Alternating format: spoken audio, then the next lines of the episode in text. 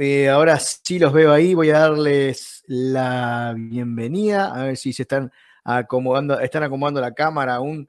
Este, vamos a esperar ahí. Ahora creo que sí. Eh, los estoy viendo ahí. Alicia, Miguel, ¿ustedes me ven? ¿Me escuchan?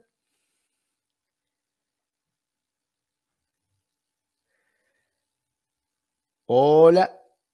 Tienen muteado el, micrófono. Ahora sí. Ahora no se escucha. Ahora sí. Ahora te escucho, los escucho bárbaro, los escucho perfecto. ¿Ustedes me escuchan bien? Perfecto. Impecable. ¿Cómo están? ¿Cómo se sienten? Lindo, eh, calentito, además, frío no, no hay por acá. Ah, Pero sabemos qué hace por ahí. Acá está frío. Eh, igual acá, cerquita de acá nomás, ustedes conocen, a unos metros, está muy calentito porque hay mucha gente, porque hoy cumple eh, nuestro querido en común, que es, eh, Eduardo Mariano. Así que termino acá y, este, y me voy a acercar hasta ahí a saludar al esposo de mi madre, Eduardo, así que le mando también ya aprovecho. Un saludo muy, muy especial para Eduardo y también para, para Chulo, ¿te acordás que cumple el mismo día? Allá en Preivento. Sí. Dos hermanitos, mirá vos. Correcto. Qué lindo. Dos gemelos de, inconscientes. No porque, no, no porque sean los inconscientes, sino. Bueno, eso no lo vamos a eh, transmitir por acá. En otro contexto lo, recuperaremos, recuperaremos el contexto. Bueno, este, no sé, no sé cómo seguir después de esto. De veras, ¿eh? Además, ninguno de los dos tiene esa característica, ¿no? Capaz que al contrario. No, no, por eso. Dos grandes maestros. Bueno, ¿vos cómo estás? Yo bien, por suerte. Este, decime. Digo que en general nos preguntas a nosotros cómo estamos, pero no recibimos, este, no, no, te hacemos la pregunta a vos. Sí, yo, yo tomo como, como respondida con la introducción del programa, donde hablo un poquito y me cuento ahí cómo estoy, cómo me siento. pero sí, es verdad que cuando entran los, ustedes, los otros integrantes del programa, pocas veces eh, lo digo. La verdad que, tranquilo, em, volviendo a trabajar, tenía ganas de volver a trabajar en, eh, habíamos estado vacaciones, así que bien, por suerte, pasando una semana preciosa con los gurises, aprovechando que, llovió para estar eh, adentro y cerquita. Qué lindo, qué lindo. Nosotros abuelamos muchísimo, disfrutamos muchísimo de ellos también y de nosotros. ¿Mm? Aprovechamos la lluvia para juntar agua. Además, además. Bueno, si quieren ir arrancando, arranquen nomás. Yo voy a salir un poquito de la cámara porque acabo de tirar el mate con agua y puede ser un desastre. Así que ustedes arranquen nomás que yo, que yo los escucho. Bien, vale, genial. Bueno. Vamos a ir saludando a, a la gente que nos está viendo o la que nos pueda ver. ¿sí? En otro momento. Este, bienvenidos para que se estén sintiendo lo mejor que pueden y si no, elegir sentirse lo mejor que pueden. Porque pueden y podemos. Muy bien, bueno, vamos un poco a, a recapitular un poquito qué fue lo que, lo que vimos en la columna anterior, que fue cuando empezamos a desarrollar este tema de, la educación. Y en esa columna, que eran los entretelones del aprendizaje, eh, hubo tres puntos claves en los cuales pusimos eh, atención. Primero, que eh, veíamos que el ser humano, por su condición de tal, siempre está aprendiendo. Quiere decir que aprende en la casa, aprende en la escuela, aprende en la calle, aprende en el gimnasio, en el parque, en la playa, donde sea. Eh, el, ser humano, por su condición, no puede dejar de aprender en todo momento. Por lo tanto, el primer mito que intentamos romper en el encuentro anterior es esa creencia de que para que aprendan hay que ir a la escuela, cuando los niños aprenden y los adultos todos aprendemos todo el tiempo de todo. Quiere decir que en la escuela, obvio que se aprende, pero se aprende en todo lugar y en todo momento. Un segundo punto que vimos es que en esa construcción de nuestra idea de la vida y del mundo, habían cinco factores que pesaban mucho en esa construcción que nos hacemos de nosotros mismos, de quiénes somos y qué hacemos en este mundo. El primero era el contexto familiar. El segundo era el contexto sociocultural en donde nacemos o en donde vivimos. El tercero era la escolarización. El cuarto, los medios masivos de comunicación. Y en último lugar, las redes sociales e Internet.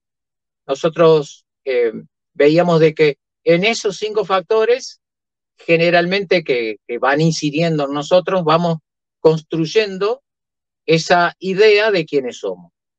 Y el último punto que, que manejamos en el encuentro anterior fue que los conocimientos que perduran a lo largo de la vida son aquellos que surgen de aprendizajes que han sido significativos.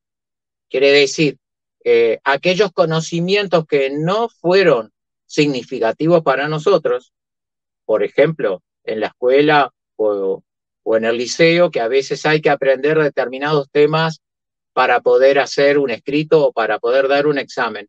Si no son significativos para nosotros, es como si esos conocimientos los tomáramos prestados para poder salir del paso con el examen o con la prueba que nos toque, pero después lo olvidamos rápidamente.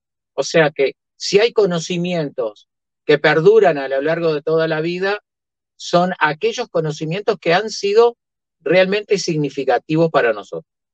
Y tal vez si ahondamos un poquitito en ese punto, eh, eh, ir ya perfilando las, las diferencias entre lo que es conocimiento y lo que es educación qué conocimientos hacen a la educación y este es un punto relevante, el tema de que sean significativos, porque nos van construyendo y nos permiten construir nueva cultura. Bueno, y visto, visto esto de la columna anterior, hoy seguimos en, en los entretelones, pero hoy nos vamos a ir a los entretelones del vínculo entre la familia y la educación, la educación y la familia. Y para empezar, vamos a decir que a lo largo de la historia podemos distinguir cómo en cada época, en cada lugar geográfico, siempre se ha establecido arquetipos de ser humano funcionales a, los paradigmas sociales de, cada lugar, ¿verdad? Eh, esos arquetipos de ser humano eh, han sido influenciados por la política, por la economía, por la religión, por la tecnología, por la cultura de cada lugar. Y en función de eh, esos arquetipos, se fue generando una especie de modelo de ser humano con las pautas de conducta y aptitudes que se deberían desarrollar. Es como que para, para cada cultura, para, para cada región, para cada lugar, eh, ha habido siempre una especie de modelo de ser humano con las pautas de conducta y actitudes que debería desarrollar. Eh, por ejemplo, no, no es lo mismo el arquetipo de ser humano para la China milenaria o los hindúes, o para la cultura egipcia, o para la griega o la romana. E incluso en la griega no es lo mismo el arquetipo para los espartanos que el arquetipo para los atenienses. Eh, no es lo mismo la cultura para la cultura maya o inca, para la Edad Media o la época feudal. Quiere decir, en cada época ha habido un modelo de ser humano con las pautas de conducta y aptitudes que se deberían desarrollar. Eh, importante aclarar aquí que la educación tal cual la conocemos hoy, no existía en nuestra historia. Quiere decir, la docencia y el aprendizaje se realizaba en grupos más bien informales o reducidos a una parte de la población. Pero que, sí. Señalar, por ejemplo, que en Grecia este, una escolarización parecida o algo similar a, a que todo el mundo aprenda lo mismo, era destinada a los esclavos, ¿ah? no a, los, a los atenienses que este, iban a ser más ilustrados. Recién... Incluso la, la, la, palabra liceo viene de un lugar donde se, se, eh, se motivaba o se impulsaba al, pensamiento libre y creativo, ¿no? De los jóvenes. El, el, ocio, el ocio era importantísimo, justamente porque era ese espacio donde cada uno investigaba lo que realmente le llamaba la atención, lo que le era significativo, y a partir de ahí, bueno, podía incursionar por las matemáticas, por la filosofía, o sea, eh, sacar su, talento, eh, sería como decíamos el otro día, ¿no? Por el estuche. Eh, esta otra forma tiene más con educare. Quiere decir que en la historia humana, hasta fines del siglo XVIII y principios del siglo XIX, la educación se iba desarrollando de manera muy caracterizada por cada pueblo, por cada lugar, hasta que llegamos al inicio de la revolución industrial. Con el inicio de la revolución industrial, allá en el siglo XVIII, principalmente se produjo un gran impacto en las sociedades y un cambio sustancial en los arquetipos vigentes. Eh, la gran demanda de trabajadores para las fábricas fue menguando la población campesina, que abandonaba su medio rural para afincarse en las ciudades buscando una mejor oportunidad laboral. Justamente en ese periodo, a principios del siglo XIX, en la Europa napoleónica, cuando aparecen los grandes cambios en la estructura educativa que este, propiciaron la base de la educación que, que tenemos hoy. Y un poco la idea es poder entender eh, dónde surge y poder entender mejor cómo, cuál, cuál ha sido el, el motivo por el cual se instauró esta forma de educación. Y ocurrió de que en, en, en, las guerras de Napoleón hubo una batalla muy importante, que fue la batalla de Jena en 1806, eh, en la que Prusia perdió frente a las fuerzas de Napoleón. O sea, el ejército prusiano eh, tuvo una gran derrota en esa batalla. Y entonces las autoridades prusianas detectaron algo importante que un poco fundamentaba el motivo por el cual habían perdido la batalla. Y era que sus soldados pensaban mucho por sí mismos en el campo de batalla en lugar de acatar las órdenes. Eso hacía de que verdaderamente eh, se desorganizara la forma en la que el ejército tenía que actuar. Y en ese momento empieza todo un proceso dentro de, la sociedad prusiana buscando eh, modificar su ya proceso educativo, ya ellos venían con una educación bastante más obligatoria, pero empezaron a aparecer pensamientos e ideas que tenían que de alguna forma solucionar eso de que la gente pensaba mucho por sí mismo. Y tal vez el momento culminante fue cuando el filósofo Johann Fichte, en, en su discurso que titulado Directrices para la Nación Alemana, en ese discurso, Fichte pone, la educación debería proveer los instrumentos para destruir la voluntad. Lo, voy a repetir porque fue un poco eh, la síntesis a la que llegó Prusia en aquel momento. La educación debería proveer los instrumentos para destruir la voluntad. Entonces se empezó a modificar el sistema eh, educativo prusiano es un sistema educativo obligatorio, y la idea era instruir a los alumnos qué pensar, en qué momento y durante cuánto tiempo. Esa fue un poco la consigna que tenía ese, ese sistema educativo. Y claro, el, el, éxito de, ese, de ese sistema educativo inmediatamente se propagó, se propagó a varios países de Europa, después en, unas décadas más se propagó a Estados Unidos, eh, se propagó a Japón y de hecho acá con la reforma bareliana eh, allá por el 1870, este, llegó a Uruguay finalmente este pensamiento.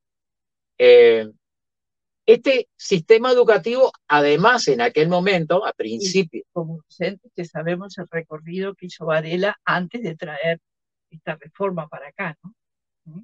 Claro, Varela se sintió, fue, viajó a Europa, eh, encontró a los famosos ilustrados de, de, Francia y después viajó a Estados Unidos, este, y claro, ahí completó la, la idea y de ahí vino con todo ese entusiasmo acá al Uruguay.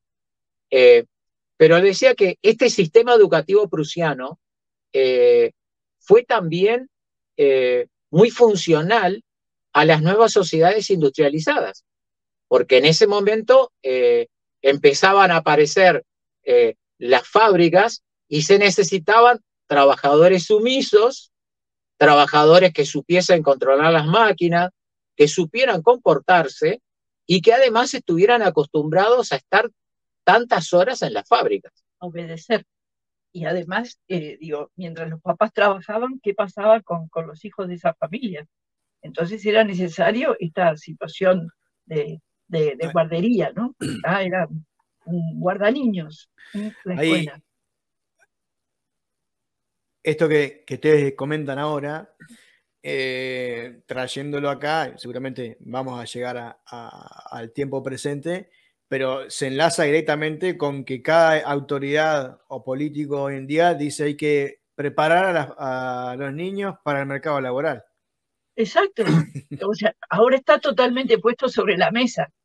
El, tema de traerlo es porque, porque, bueno, para poder en algún momento reivindicar, es hacia donde vamos, a reivindicar el, lugar de la familia, ese, papel importantísimo que tiene la familia. Pero vamos paso a paso.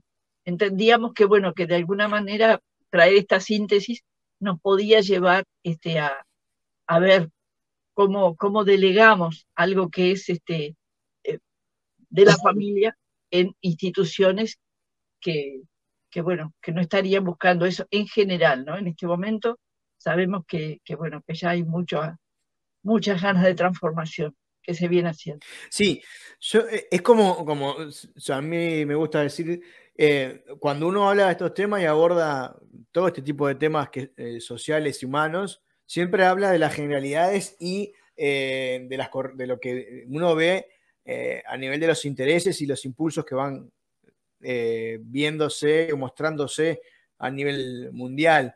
Eh, y también regional. Pero sabemos y tenemos muy bien en claro que hay un montón de experiencias individuales y experiencias colectivas, o sea, ya sea centros educativos o incluso docentes en, distintas instituciones públicas y privadas que entienden esto y que están pulsando otra forma también, ¿no? Y lo más maravilloso, Fabi, es lo que nos está aconteciendo, de que, bueno, cada uno de nosotros trabajó desde su rinconcito por eso, ¿está? Y, bueno, llegó el momento, digo, nosotros por allá por el año 2009, darnos cuenta de que esto era a nivel mundial, a nivel planetario, de que muchísima gente en muchísimos rincones está pulsando exactamente lo mismo. ¿Mm? Acá lo que estamos tratando es de develar un poco de información que nos ayude a entender mejor el bosque y no quedarnos de repente con el arbolito que el relato oficial nos quiere mostrar. Eh, porque inclusive como papás, ¿no? Este, y aún con el titulito docente. Y bueno, como que nos convocaba la escuela para nuestros hijos, ¿verdad? Este, porque era obligatoria, porque además enseñábamos a Varela desde ese lugar, ¿verdad?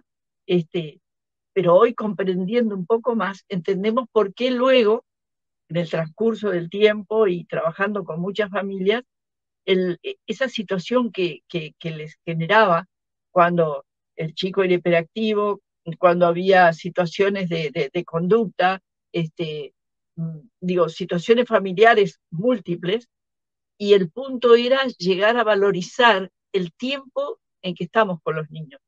Valorizarlo, digo, no medirlo en cantidad, porque claro, estamos todos este, trabajando en sus diferentes tareas, ¿está?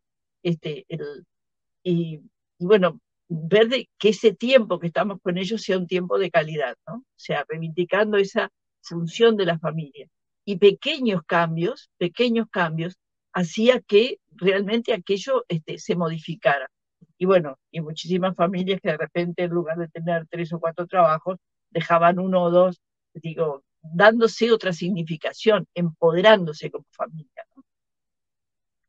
Bueno, seguimos. Seguimos mostrando. Eh, hurgando, hurgando y hurgando en, la, en el sistema prusiano de educación, empezamos a ver cuáles eran las características en las que se basaba, estamos hablando del siglo XIX, y miren qué cualquier,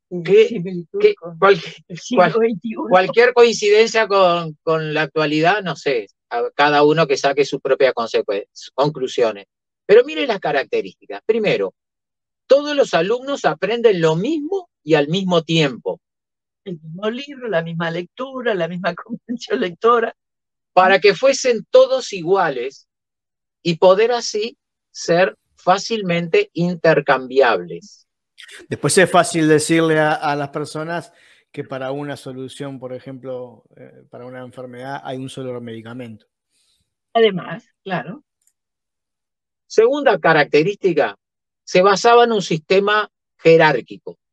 El profesor tiene la razón y los alumnos deben obedecer todo lo que diga, por lo que se excluye el tema de la creatividad.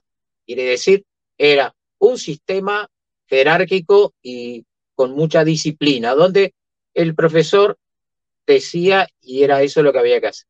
Silencio, calladito en la boca, atiendan acá. Yo soy el.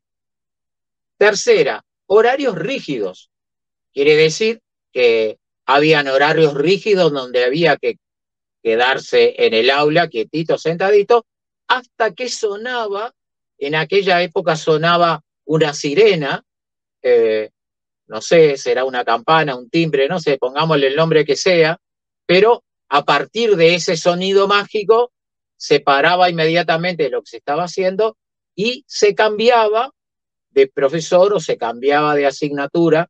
Quiere decir que era, había que acostumbrar eh, a los alumnos a esos horarios rígidos en donde una señal sonora en un determinado momento anunciaba hasta aquí. Siento como que los que están escuchando, y el propio Fabián y nosotros, este, los timbres se usan hasta el día de hoy. Bueno. Bien. Cuarta característica, los estudiantes estaban con gente de su edad. Quiere decir, había que juntarlos por edad, en lugar de juntarlos con gente de habilidades o intereses comunes, que podría haber sido otro criterio. Los que de repente estaban eh, más motivados hacia el arte o hacia la, música, la investigación o lo que sea, sin importar de la edad, capaz que hubiera sido más razonable. Pero no, el sistema necesitaba que estuvieran por edades, eh, divididos y juntados por edades. Y la última gran característica es que habían dos actividades, dos, dos asignaturas que estaban en lo alto de la jerarquía. Que eran matemáticas y lengua. Estaban, eran lo más importante, mientras que las demás asignaturas tenían un rango de muchísimo menos importancia e incluso había asignaturas que ni siquiera figuraban en el, sistema en este sistema prusiano. Bueno, vamos a seguir. ¿Qué pasó desde ese siglo XIX para acá? Estamos hablando de los últimos 200 años, más o menos, ¿no? Eh, hemos sido protagonistas en estos últimos dos siglos, dos siglos y un poco más, dos siglos y medio, hemos sido protagonistas de un cúmulo de cambios vertiginosos, vertiginosos, tan rápido que nos ha resultado a los seres humanos eh, bastante difícil digerirlos, comprenderlos y aplicarlos. Cuando estamos de repente por comprender uno, ya viene el, el sustituto que lo, que lo deja obsoleto y aparece el nuevo. Es como que ha sido demasiado vertiginoso el proceso en el cual hemos estado sometidos en este último periodo de 200 y pico de años. Fíjense que rápidamente pasamos de las máquinas a vapor, que fue el inicio de la revolución industrial, pasamos a las máquinas con motor a combustión, pasamos a, a lo que funcionaba a electricidad y ahí dio el origen a la radio y el teléfono. Después llegó el, momento de la televisión, la computación, Internet y la digitalización de la información. Yo ahí me siento un poco bastante eh, reflejado porque, bueno, eh, esto, este, este periodo coincide con, con el periodo de la vida de acuerdo a nuestra edad, ¿no? Eh, hemos, hemos visto surgir la televisión, hemos visto surgir la computación, la internet, por lo menos eh, en su llegada acá a estas tierras. Capaz que en otros, en otros países este, había llegado antes. Y ahora, eh, avanzado ya, la, estamos en la tercera década del siglo XXI, eh, tenemos el desarrollo de la inteligencia artificial con todas las incógnitas que nos presenta y ya se está esbozando un proceso de transhumanización. Quiere decir, eh, han sido demasiados cambios en un corto periodo de la humanidad, porque si tomamos la historia del ser humano, todo esto que ha ocurrido, eh, ha ocurrido en apenas un instante, tomándolo referencia a la historia de, la evolución humana. ¿Qué ocurre? En, eh, y, lo que en relación a lo, que es la, tecnología electrónica, desde la sacando la radio quizás, que, tiene muchos años, pero a partir de la, de la invención de la televisión, eh, no pasaron 50 años. Es, y en los últimos 20 años el avance ha sido eh, monstruoso. Exponencial, es algo. Ahora, eh, uno dice, bueno, qué bueno tanto progreso, tanta evolución, tanta tecnología al servicio del ser humano para poder vivir mejor. Y es evidente que hay un montón de aspectos donde podemos decir de que la forma de vida, por lo menos acá en Uruguay, la forma de vida que tenemos ahora, no es la misma que había hace unos cuantos años. No podríamos estar haciendo esto en este momento, por ejemplo. Claro, la, tecnología este, nos está permitiendo hacer cosas que antes eran impensables. Por lo tanto, no, no renegamos de los adelantos o de las cosas que realmente nos están sirviendo para, para vivir mejor. Pero lo que sí nos llama la atención es que hay aspectos de, de la vida humana que no se han logrado resolver en absoluto y en muchos casos se han agravado a pesar de tanto avance científico y tecnológico. Entonces aparece la inequidad, la discriminación, la explotación, la violencia, la injusticia y el abuso en todas sus formas, siguen estando ahí porfiadamente acompañándonos en este proceso evolutivo a lo largo de la historia. Quiere decir, muchas de todos estos cambios eh, no solo no han logrado resolver muchas de estas cosas, sino que en, algunas eh, se han agravado.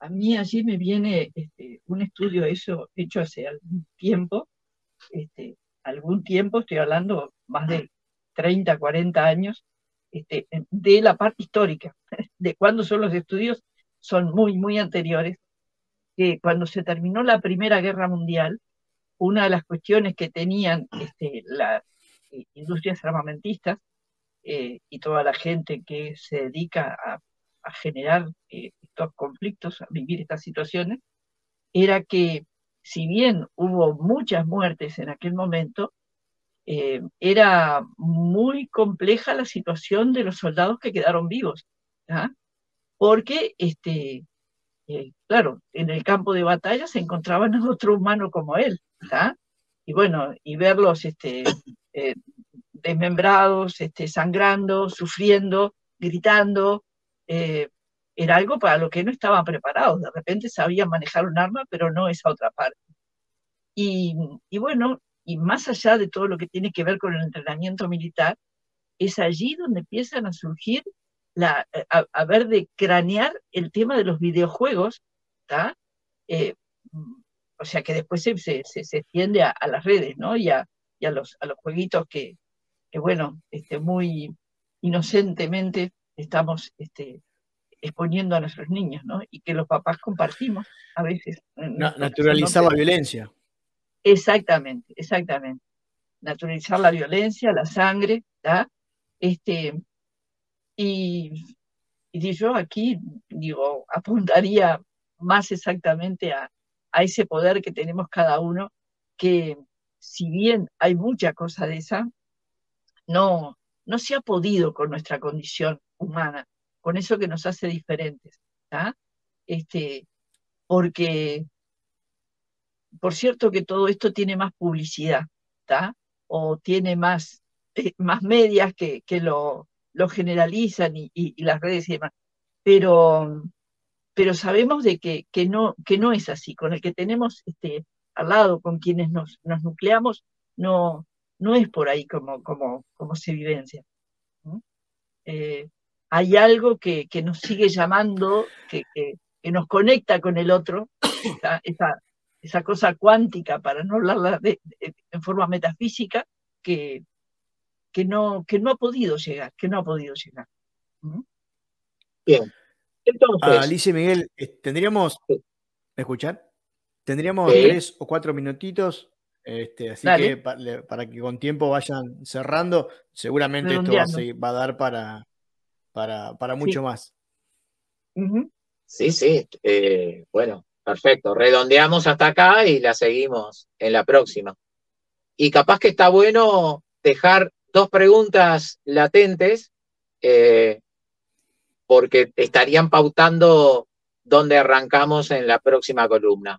Y es, frente a este contexto mundial tan distópico, ¿verdad? Que tenemos ahora, eh, tan contradictorio, con tantos avances por un lado y con tantos problemas no resueltos por otro. La pregunta sería, ¿qué arquetipo de ser humano necesitamos generar? Eh, ¿Qué pautas de conducta y aptitudes hay que desarrollar en los seres humanos para transitar este momento? Así como a lo largo de la historia se fue generando un arquetipo para cada, para cada sociedad, para cada momento, decimos, bueno, en este momento, si tuviéramos que elegir qué, ¿Qué arquetipo sería el más conveniente? Por, por ejemplo, para los que somos padres, eh, ¿qué es lo que nuestros hijos necesitarían, en qué aspecto necesitarían desarrollarse de acuerdo a la situación, al contexto en el que vivimos?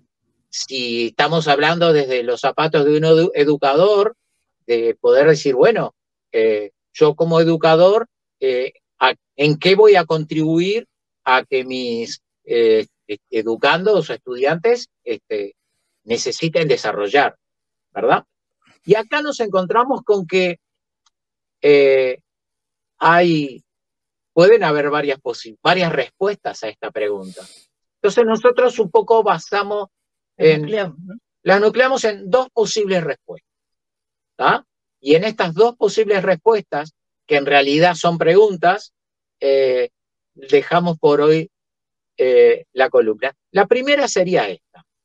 Eh, necesitamos una educación basada en contenidos curriculares globales, con más y más información general, que sea bastante estructurante, rígida y sin espacios para el desarrollo de la singularidad de cada ser